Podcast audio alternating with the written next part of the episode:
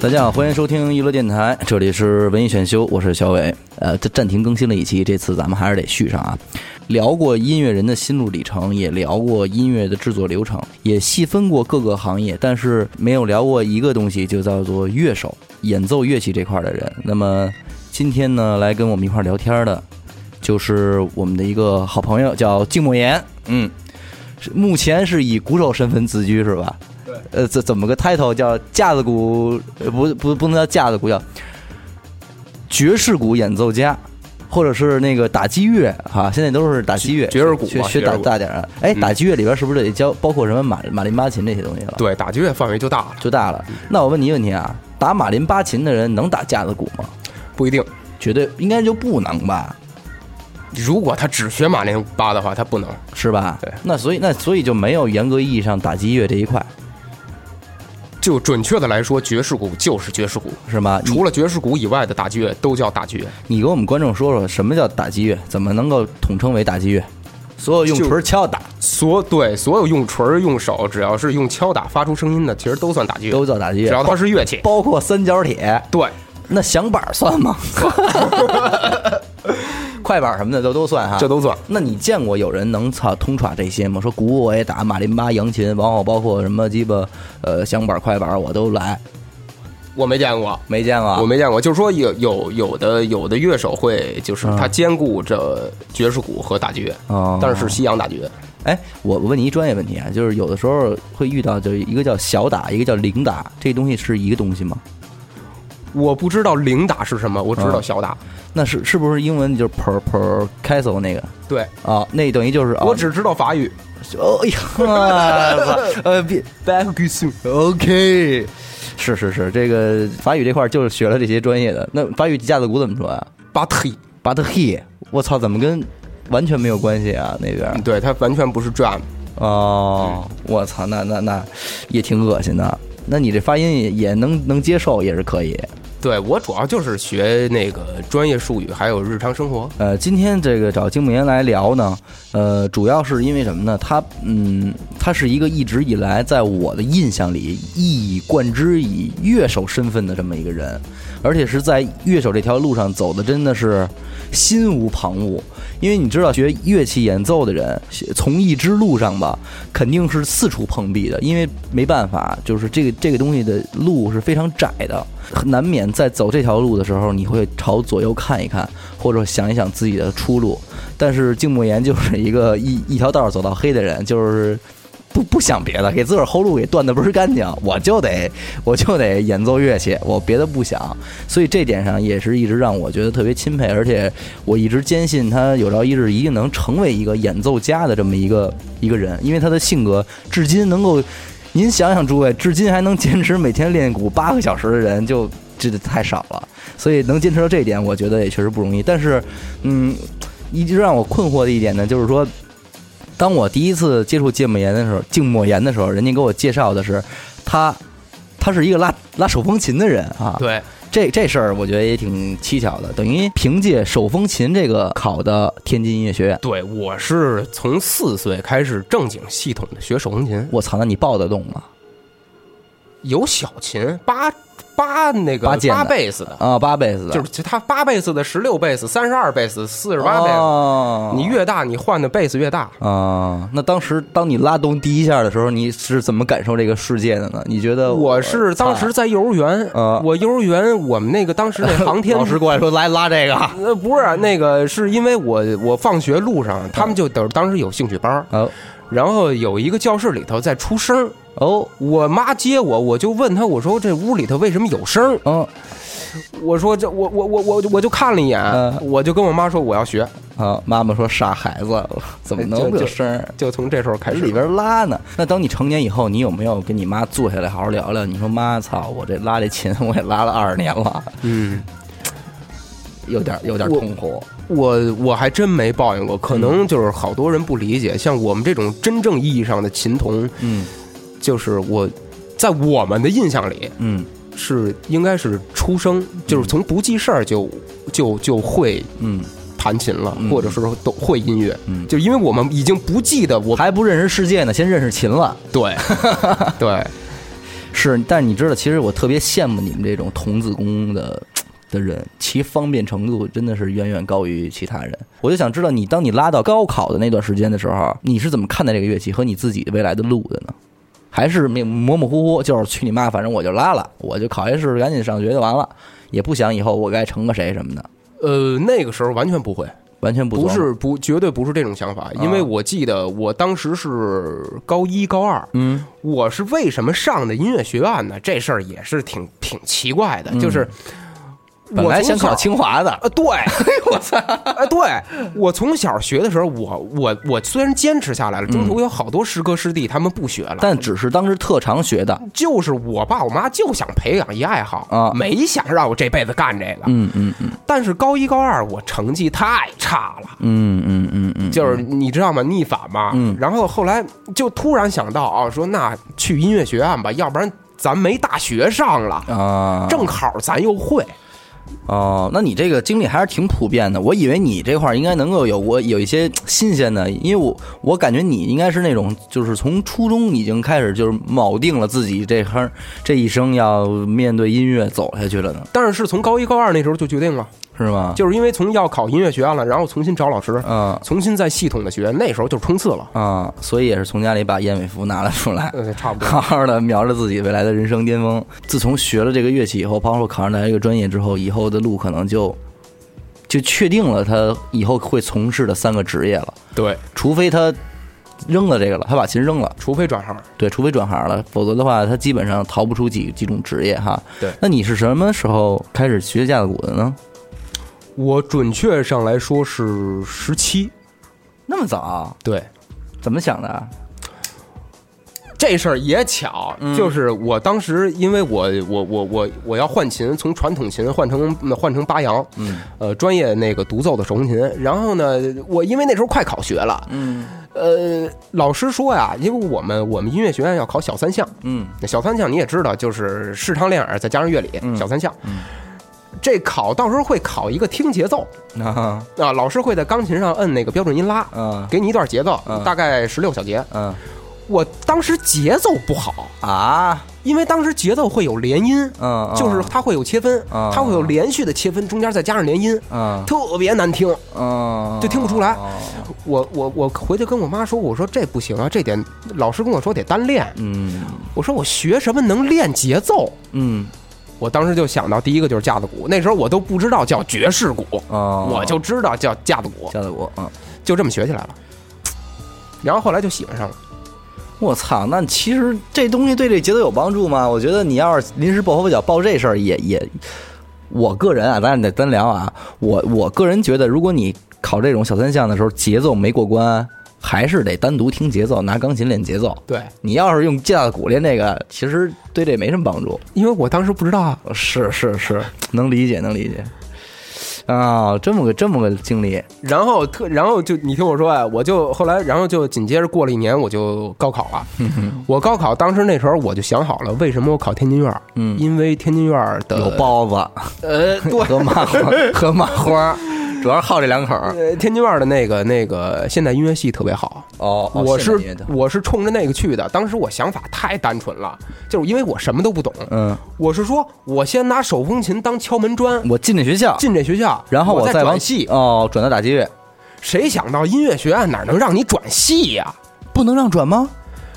这我是我，那我怎么证明我会？你要一弹拉拉小提琴的，你转钢琴你不会，你转什么呀？哦，这跟综合大学是不一样不一的，样因为音乐学院是你进去之后你已经会这个东西了，嗯嗯并不是从头学。嗯嗯嗯，所以教务处跟我说我不能转系，后来我这四年就变成了我主修键盘系，嗯，然后副修副课在现代系上，哦哦，等于现代系就有这些乐器了，好，应该都有吉他了吧？吉他、贝斯都有。哎呦喂、那这天津院走的还是挺超前的，对，挺早的。那应该是独一个了吧？除了我们学校以外，呃，对，两千零二年他是八大院里头第一个开现代系的。现在电声乐器这些东西哈，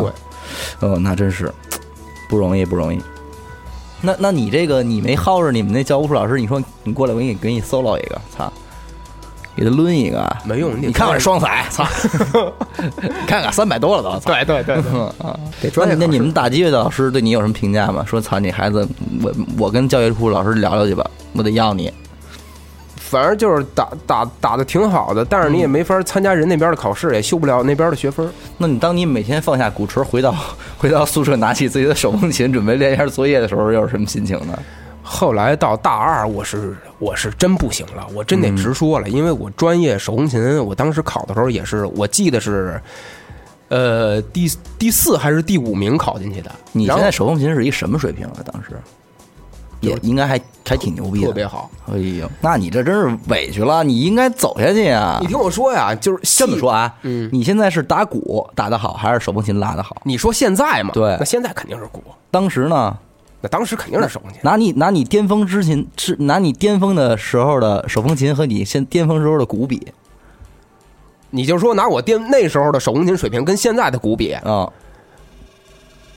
可能差不多。可能差不多。那你这手风琴相当牛逼了啊，不是这个莫斯科郊外的晚上这这一挂的了啊，对吧？嗯，我操，行，中国拿这都当伴奏，对伴奏使哈、对，这就是我不不不玩它的原因。嗯嗯，在吉他之前，公园里边戏果的都是拿手风琴戏的，呃，都是大爷嘛，哎，都是大爷们。呃，泡大妈的。那你没你没当着大爷们给给给大妈们搜一个什么的，有时候，我我在天津上学的时候，有一次打出租车，嗯呃，司机问我说是学什么的，嗯因为我是从那个音乐学校里打的出来。嗯，你血骂的， 呃，你选嘛的？我说我是学手风琴的，手风琴。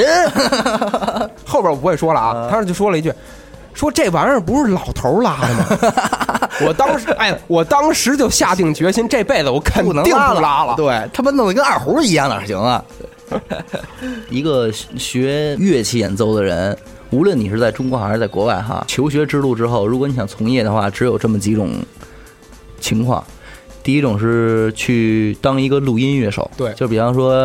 呃，某些艺人要制作专辑了，那么的这个歌里边需要录鼓啊，那这个时候就可能找一个鼓手来打的好的来录这个专辑。第二条路就是演出了，对，其实你可以，你可以把这两个算一大块儿。我觉得音乐学院出来的学生，最后大致上两条路，正正格上应该走这一块儿。一个是就是奔着演奏去的，嗯因为你学的是乐器表演，嗯所以乐手都算是表演类嗯啊。你不管是录音啊，还是去打演唱会，嗯还有一个就是当老师。嗯，所但是我个人我是把录音和演演出这俩分开的。哦，你还分开了，对，因为我我可能觉得就是录音的人他可能不善于表演，但是他对乐乐器的演奏足够专精。就是嗯嗯嗯有好多的演奏手法，在录音棚里边的时候，你是不需要考虑任何效果的，你只要保证的是音出来的要好听。嗯，呃，嗯对，你要但这样是分就更很细了。嗯对，但是如果是演出的话，你你你考虑的可能第一首位的不一定是效果，而是不不一定是声音效果，而是嘖演出效果。，嗯对对对，就好比说那帮大学生在校生要是想接活儿的话，那帮小姑娘拉拉小提琴的要接点婚庆什么的，可能他们都不真拉，放个伴奏，但是这个操脚舞步一定要跟上，对吧？走位风骚起来，能能甩。这个还挺挺关键的，我觉得这就变成两种人了吧。有的人可能天生他就还是适合在舞台上去抖骚，但是有的人就适合在录音棚里边把这个东西弄得特精。对还有一个就是教学了。对就是什么都不行，我就会拉这个，我就会弹这个，那我就他妈的教别人弹这个去得了。对，就是老师。嗯，个人如果让你让你选的话，你更想更想去哪个？啊我们所有的人，基本上百分之八十九十的人毕业之后都是想从事演奏专业的，嗯，但是我们都知道，就是中国的这个现状，现在就是人太多，人太多，毕狼业生太狼多肉少，对，嗯就是当老师到最后都是迫不得已，迫不得已。就是生活。难道就没有真的就是热爱教育事业的人吗？有很少，包括对啊女孩都很少，是吗？对。啊也是，谁不想独领风骚一下呢？因为因为我们我们从小付出太多了，嗯我们学这东西学了二十多年，然后毕完业之后，你让我回去教孩子，嗯嗯嗯，大家都不太愿意。这个事儿就是这么有趣啊！教学专业性越强，其实你到最后可能就业的出口越窄。对呀、你跑再快有什么用啊？你这东西没有人认了，对，身体素质再好，哎而且学体育我觉得更惨，他们是青春饭，啊，真是那更惨。就我对教学这件事儿，你知道我曾经想过什么事儿吗？演奏家这个东西啊，到老了以后，四五十岁的时候，我觉得他一定要走上教学之路。嗯这是他对他对他这一生的一个一个嗯交代，你明白吗？就是呃传下去吧。对，，就传下去，嗯就是你你嗯干了这行干一干了一辈子，那你你演奏这么长时间了，我觉得他们能吐出东西来。对，能吐出真东西来。嗯嗯其实你知道，在我看来啊，嗯、咱们这一代人啊，咱们这一代人是就是八零末九零前这块儿、嗯是最普遍的，从小就要给你报各种班儿，什么书法呀、画画啊、音乐、唱歌、跳舞啊，就都招呼起来。你操，看什么都好，都想让孩子学。嗯，对，这个是其实反映了一个父母的什么心态呢？就是我小时候没什么，我得让你有什么，我得让对我的孩子不能再像我小时候一样，呃对，看着就是遥不可及那样的东西。所以，可见咱们这一代的父母，他其实可能最觉得遥不可及的就是这种东西。我小时候什么艺术什么都没有，嗯我小时候什么都没有。我想玩这个都玩不着，现在我得让我孩子玩的，但是但是你要你要想到一点，就是这个是家长的普遍心态。普遍心态。现，在八零呃八零后的家长，嗯，像咱们这波、呃、年纪的不这家样长了，又开始就是我让孩子什么都不学了。哎，你知道为什么吗？因为八零后这帮人的家长，他还是那心态延续下去。我小时候没什么，我就要让我的孩子有什么。对所以他们小时候没什么呀，他们小时候没有自由。没有童年快乐，对，所以我得让我的孩子自由，对让我的孩子有发言权，有自主权。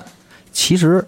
也挺缺的。你要是接触过这样被这样教育出来的孩子啊，就是家长的那种纵容了，已经变成了嗯他不是在合理范围内的宽恕你了。遇到任何问题都会往这儿想一下，就是我得给孩子让他去自己的自由的飞。呃，我对我觉得现在年轻的家长对孩子的溺爱远远超过我们小时候。嗯嗯嗯嗯嗯，对，就是音乐教育也随之而改变了，目的性不一样了。现在好多家长来到这儿说，我想让我的孩子学一门乐器，这件事儿，呃，已经变得没那么大的功利心了。没有以前那么功利了。啊、因为你我，因为我也教过学生啊，就是在我教学的时候，当呃家长来的时候，我还挺忐忑。我觉得我说我得怎么着跟那个交代，因为我觉得人家肯定是特看重这事儿。你想，我得让我们家孩子学这个了，这事儿肯定得特看重。你怎么给给人家一个交代？但是后来你你会发现，其实家长来的时候云淡风轻，嗯，就是人家人家可能就感觉我我带我孩子来了一游乐园一样。对，没错，对，我说没事儿啊，我交门票了，哦嗯，玩儿吧。对。我你随便什么什么大师不大师，哎，你就你说的这种家长，在在我我我当时在那个机构里的太多了。现在全这样了，就是家长一进来之后，上来第一句话跟我说的是嗯，：“老师，我带我孩子过来就是玩儿的。对，不为别的，甚至有的时候你呀要上点心，你一你一跟他较点劲，那老师还说，呃，那家长还说您不用这么那什么，我们那孩子就是玩儿，”呃，对我已经 我已经被很多家长辞退了，是吗？就、呃就是因为你呀过于的，就就是人家长说的很委婉啊啊，说那那个静老师，咱呃我知道您就是特别认真负责啊但是呃我您们用您别不着着急，啊别着急，别着啊急。啊啊啊然后第二，呃然后下个礼拜我就看不见他了。是，你看我们家孩子挨说了，操，我是带出来玩儿的，你说我们家孩子。啊，回啊出回出来跟出来一趟哭了啊，啊、那不行，嗯，不能学了。我倒是觉得，就是这事儿最最尴尬，就尴尬在哪一点呢？你说我作为一个家长啊，我我条件不错，我挣的工资还行，我有一孩子，我就想让他在这个跟艺术相关的地儿玩玩啊，花点钱报一班儿，上上课。嗯，理论上我的心态其实没什么问题。对于像你这样认真负责的老师来说，可能就形成了一种伤害，因为有点愧对于你辛苦备的课和你对这个孩子，也就是我们家孩子的一个厚望，对吧？就因为你嗯你足够认真负责，但是我发现我却没有一个给你一个好的回馈。这个时候你该你作为一个老师，你又该怎么做呢？你是应该啊嘿，你你不上心是吧？那他妈我也不上心了，我陪你玩儿。那可能你内心又觉得你你现在做这件事儿都没价值，又没没意义。哎现在目前这种老师多的是，是吗？嗯，哎，不是，但是现在已经社会上有什么了呢？有了这种叫做嗯，说是兴趣班也好还是什么的，就是人家不以上课为主，人家就是哄你们家孩子玩儿，只不过玩儿的范围还是跟音乐相关。你能明白这种班吗？我明白，啊，就我在这儿，我不给你上课，我只是带着你玩儿，哄着你玩儿。但是玩儿的过程中，我会让你接触乐器，会会怎么着？这种班儿家长还不愿意上，家长觉得人家不专业，我就得找这种学校让我们家孩子玩儿，我不能找游乐园让我们家孩子玩儿。你是问这种心态吗？呃你说的这个班儿其实就类似于去亲子教育，哎，对，有点儿啊，但是我不爱唱诗上，班儿，呃，显得不专业，我不乐意呃。对对，嗯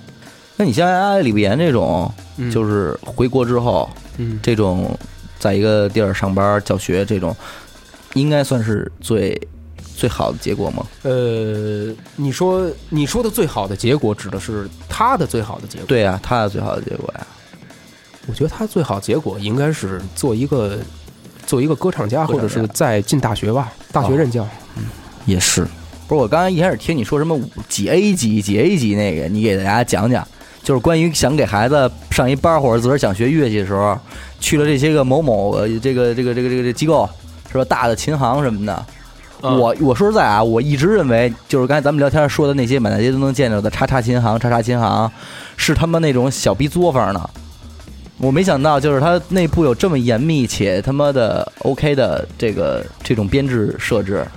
呃，对，但是我刚才说的分级的仅限于特别大的呃连锁品牌的教育机构。那、是啊，我说的就是这些嘛。呃，对，小小的教育机构如果是私人的话，其实就对不老师涉的及压这榨种还是的挺挺狠的，不就一半对半开嘛，有的不到对半儿。是吗？我刚回国前前一段时间，我去一个琴行，嗯然后那个让我面试，然后玩了一段儿，嗯，玩了一段之后，根本不管你玩的怎么样，嗯我啊不管你的水平，无所谓。嗯，我收家长是一节课三百、嗯甚至是四百，嗯，我只给你三十，我操，对，这种你没法去了。那就 see you tomorrow 了，就。对对，就直接 CEO 了，没有 tomorrow。 OK，是，那那这确实有点惨。包括那你比方说刚才你说那什么三 A 级、四 A 级对，是怎么个排列？大概是？呃，它其实就是和那个一般的公司招聘人才是一样的，嗯它对大学本科生，比如你的底呃大学本科生，我们公司的定价是两千五，嗯研究生是三千，嗯。呃，博士是四千，嗯一样。它就是你的级别不一样之后，你的课费不一样。不过你说要是一个博士的，回来之后还他妈的按照这个这个这个什么这么这么教，也是够够衰的，在在在机构里这么教。但是在机构里头教，如果你要是在大机构的话，你一个博士，呃，不就不叫博士了，叫演奏家文凭嗯，或者是歌唱家文凭，你回来的话，直接可能就是四 A 或者五 A 了，课费是相当高的。是吗？嗯但是家长未必报啊。我那会儿啊，就特羡慕李岩他们那老师。李岩那会儿上大学的时候，觉得，操，你知道我们那老师，告诉平时没事儿，说今儿就今儿下午此时此刻啊，我我坐家里，没事儿干了啊，我看看表，下午三点来钟，还有这么点功夫儿，随便随便发一朋友圈儿，就我现在有时间，谁上课，嗯电话就响了。嗯哎呦，老师您今儿有时间呀、那我让孩子过去吧。操，带六块钱过来听你什么的逼逼一个小时，您就走了。这钱挣的就太容易了。呃，对，这当然，都是咱说这都已经是真的到到那儿到了，那个到到那儿级别了到那儿了。嗯嗯嗯这个我觉得，不过后来，但是我一想，就是人家是有一个什么好处呢？就是人家已经在某大学内任教了。那么，综治这些老师的学生和家长都是这个想考这个学校的，没错对吧没？错这个是很很重要的一点。你要价儿必须要在你要在一个位子上。对对对对对，就比方说，我现在要考研究生，我要考中央音乐学院做喜剧研究生，好比说，那我这届谁是我的导师？那你们，你想想，我上我考之前，我是不是得找他对我们这行话叫走圈儿。走圈儿啊？我得给他这这这上上上课什么的，是不是？对啊，你这别说五百块钱了，两千块钱一节课怎么着？对，操，上完了还得给老师一手表。哎，其实你看，一开始找你来的时候，不是也聊过一个话题吗？想就是说聊聊关于身边人想学乐器这些事儿。嗯其实你，我那天我又沿着这事儿往后想了想，你说，呃，当咱们能够听到身边的朋友向咱们提出这个想法儿，说，哎，我给你学学吉他吧，我给你学学鼓吧，嗯，这种要求的时候，我我们其实能理解到，就是他想靠近这些东西更近一点儿，他觉得还是挺有趣的，嗯想想接触他哈。但是当你真的教了他之后，你发现他其实也没有那么上心，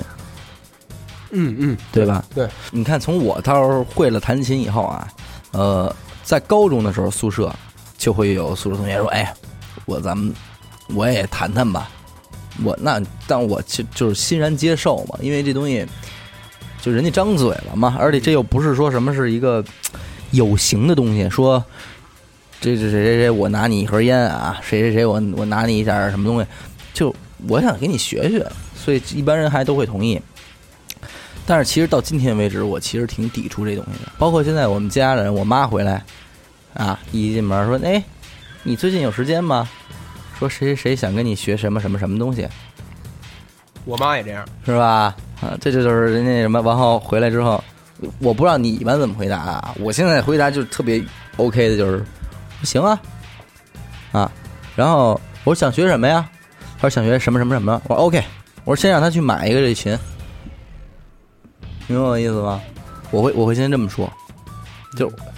学鼓先买鼓，学吉先买吉他，那人就不学了。不学那没办法了，对吧？你想跟我学这东西，你是不是得先有这东西啊？你没这东西你怎么学呀、对吧？嗯，嗯， 那有一女孩儿，我妈说跟我说的，说那个女孩想跟你学贝斯，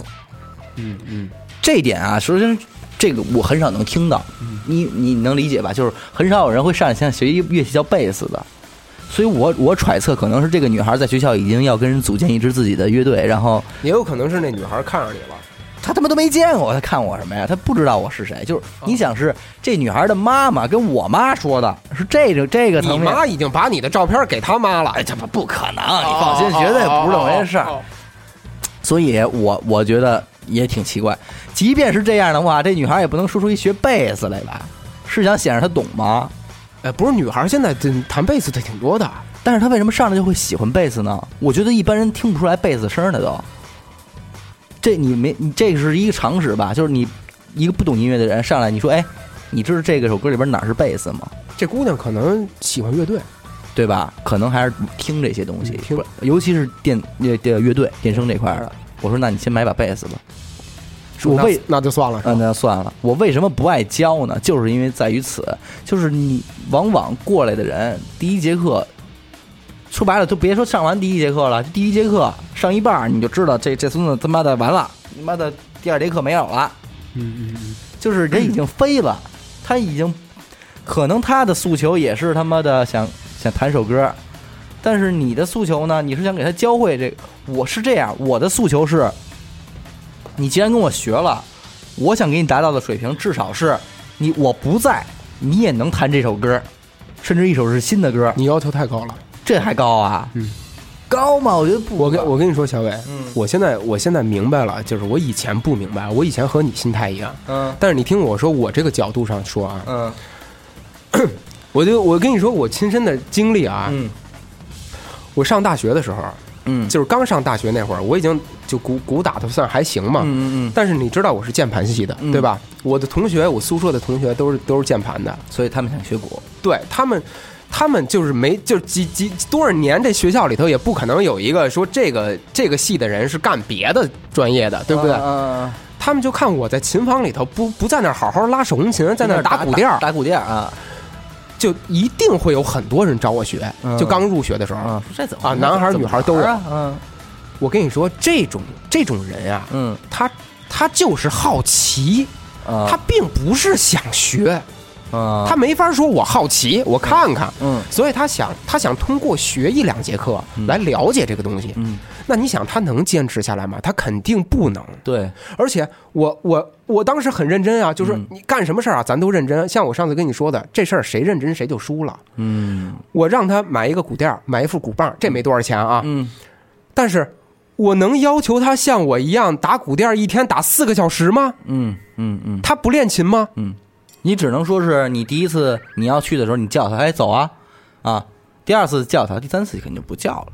他愿意，他愿意跟我这儿学，嗯他就学着。他什么时候哪节课他不愿意来了，他没自己没兴趣了，他就自然就不来了。嗯是，但是现在这个这个行为已经是在你心态转变以后的了嘛？当当第一个人出的时候，你会不会有一种失望的感觉？我当时特别寒心，嗯就是我当时付出我的备课，我我甚至要想啊，上次我教的是什么，这次我该教什么了，嗯嗯嗯嗯我会有一个小本儿，哎嗯嗯嗯嗯嗯，哎，然后然后到最后就是我们俩就是最后弄的闹得挺不好的，就是一个女孩儿啊，啊，她最后就就觉觉得得不好，不是，她就最后觉得那什么，就是就是你你你静眠怎么这么多事儿？啊我我我打成我打八十就够了，你我打一百干什么？她对自己已经没有没有那种要求嗯了，然后明白我还对她有那种要求，明白明白我，后来就明白了。哎，这事儿也是一很尴尬，就是所以所以这也是我最开始想说的，我说我为什么不爱教，就是因为这这期话其实也是给就是说给咱们现场的呃在座的各位听众就是了解的一个情况，就是说，呃，如果你身边也有这些个拥有小特长的人，可能在像你你向他透露出这个的时候，他可能已经被无数个人都提出过这个需求了。对，对，那么你是不是真的想学？因为说实在的，对于对于我们来说，这样一句话是一句特别没有味儿的话，是他妈这个世界上最没有味儿的话。就是从你说出完这句话的时候，哎，不牵扯人性啊，不牵扯人性，只是说这件事儿本身，就是这个对话，我往后说什么会发生什么，已经被复制过太多次了。对，就是你啊、你说完这句话之后，我我说什么，你马上又会回我什么，完我再让你去干嘛，你会干嘛，然后包括最后这事儿怎么不了了之，都是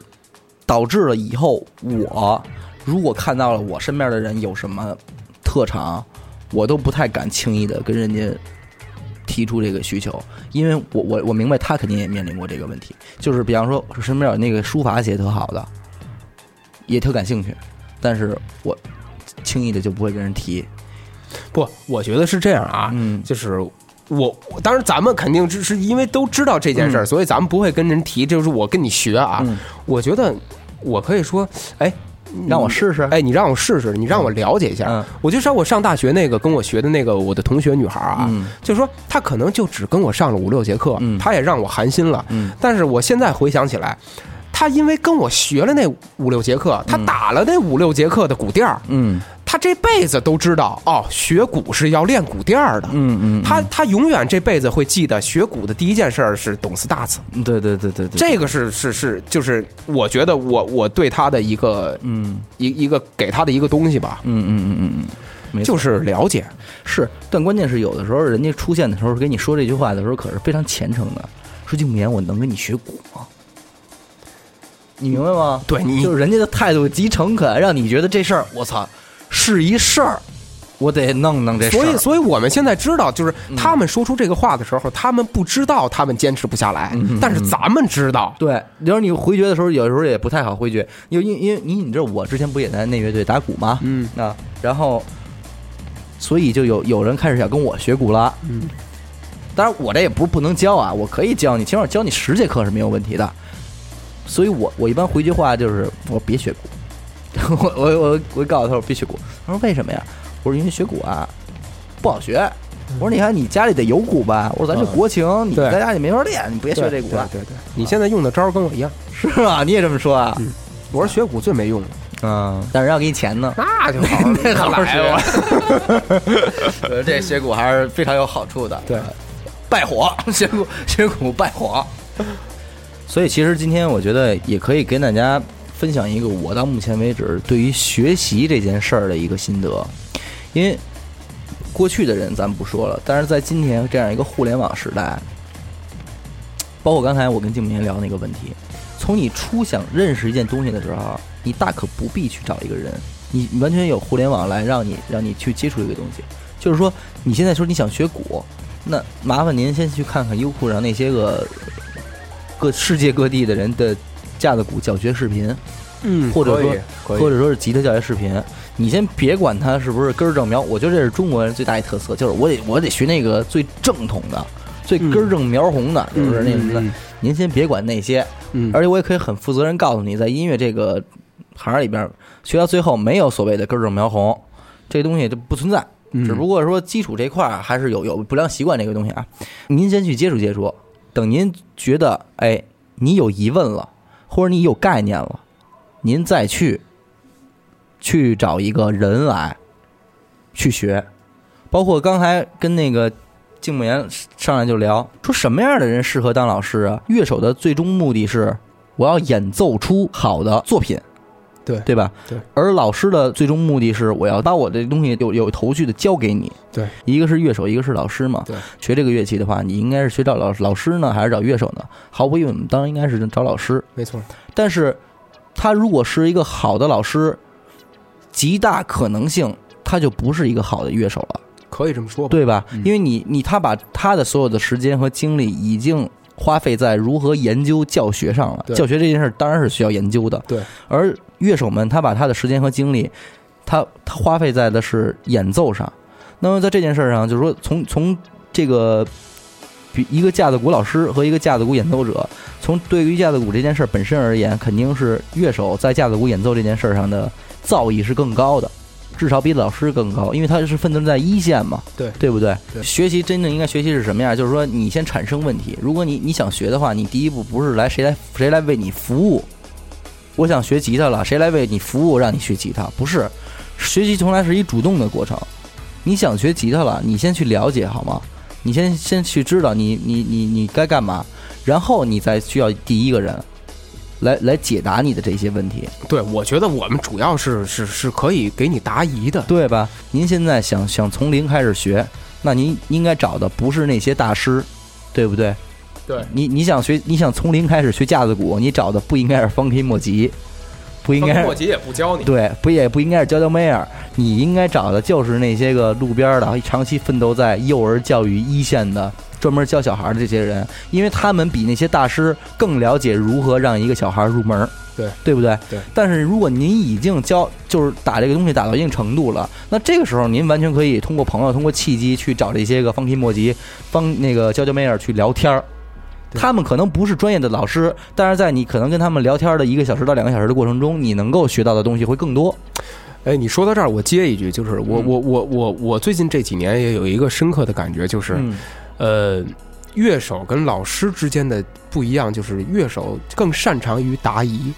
是吧？就是就是，如果别人问我一个问题，就是嗯其实不光是我，就是很多就是一就特别优秀的乐手，嗯你不用跟他们去上课，嗯，就是我然后聊天儿就行对了，。其实就是跟他们聊天儿，嗯能聊出好多东西，但是。嗯，你说，这个是需要你自己有一定的嗯，水平，不是说乐手就没有知识，他们也有知识，老师也有知识，只不过老师的知识是成体系的，对，而乐手的知识是散的、碎片化是的。碎片的，所以你你就某一个点跟他聊，他都能聊。但是这单独的一个点去跟一个白丁儿聊不行，因为这个点可能是需要很多前期的积累的。你不走前面这些东西，这个碎片拿出单独拿给你是天书，你听不懂，你没到那儿你不明白这因个为问题。因为乐手他没有他他并没有把他自己的知识体系整理在一块儿对不嘛，不会说给你连起来说，哎，今儿聊一这话题，那我不能从排骨开天给你聊一遍呀，对不对？你只能是你经历到这儿了，我给你聊这个碎片。但是你问那个老师的话，老师就不一样了，老师他有成套的体系来给你走这条东西。你有什么样的需求，你去找什么样的人，对，不一定说是我他妈孩子，呃，那个是是这个这这这什么什么都不会，几岁，我得找一个著名的什么歌唱家来他妈的教他入门儿，对那歌唱家也不会，对，就是肚子里头有东西的人未必吐得出来。嗯，有多少演奏家最后想当老师的，还是得花费就是巨大的时间去做转型这件事儿，他得对把他这辈子的东西整理出来，他对才能去教你啊。对，他不是说那什么，所以有好多就是为什么大学老师往往往也都是坐着跟你聊啊，上小课的时候根本就没有在那些东西，就是跟学生们聊啊，就是在通过这样的聊和不断的时间中，遇到问题解决问题，遇到问题解决问题的这样一个过程中，再让你前前进进步，已经不再是说前面还有什么什么什么东西，我带着你走，对，而且你你刚才说到这个问题，我想起一个，就是我我我觉得从我这么长时间的教学来看，因为我是呃，就是孩子跟成年人我都教过，嗯，呃，孩子如果教孩子的话，呃，是需要成体系的，就是嗯我要教你舞之嗯前，我必须要让你会一二三四，嗯嗯呃，才能往后走，它是一条线，但是成人是没有必要的，嗯嗯嗯成人做事儿的方式就是说。我先去干，嗯我想学鼓了，那我先了解，嗯我了解完了之后，我说这个股是啊，是是是看视频也好，我看不明白了，嗯我看不明白了，我我可以找找人问。嗯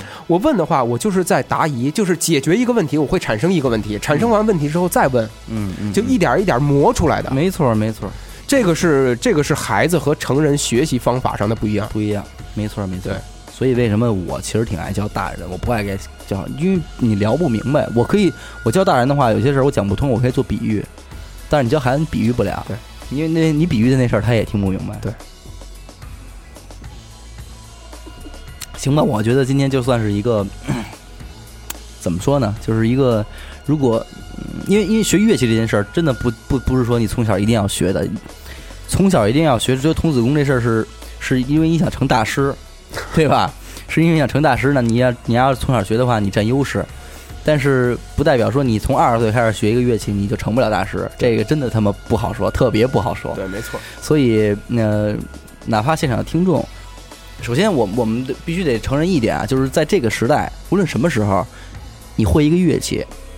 真的是一特幸福的事儿。尤其是当你有有喜欢的东西，你能够跟着他一起扒楞扒楞的时候，也是一件特别幸福的事儿。而当你如果有一天你动了这个心思，你想用你的工作时之余，或者是学习之余、上课之余，你想接触接触这个东西的时候，那你应该明白，你接下来要面对的一些人，就是像他这种人，呃，就是这种，而他们脑子里想的是什么，他们曾经经历了什么，所以你能够跟他接触的是什么。如果你想，你如果你现在想学乐器了，你想去找一个你身边会乐器的人学，那你一定要记住你的谈话方法，以及你要你一定要清楚的明白，他们已经遇到过无数次别人跟他说这句话了。那么你你你应该掌握一一个你的分寸。如果你是想去找一个课外班儿去学的话，那你刚才也应该能够明白这帮老师们他们持的一个心态和你的最终目的，一定要说出你的最终目的，这个是最重要的，对吧？你不要不要盲目的把自己交给一个人，那样的话其实没有什么效果，你的钱一定是白花了的。你找一个人学任何一个东西，不代表这个人有有全程背着你走的义务。我可以给你指路，我可以牵着你的手走，但是前提是你得主动迈腿，不是你趴在我的身上，我带着你走。所以我觉得大家以后如果想学一个东西的话，可以参考参考我们这期聊的东西，一个剖析或者一个分析吧，对对对对对让他们能看得更清楚。对，参考一下吧。这个对嗯就是大概其反正市场行情就是这样。对，呃，这个从业人员的现状也大概其就是这样。那咱们这期就先到这儿，好吧？呃，感谢您收听娱乐电台，这里是文艺选修，我是小伟，呃，咱们下期再见。拜拜。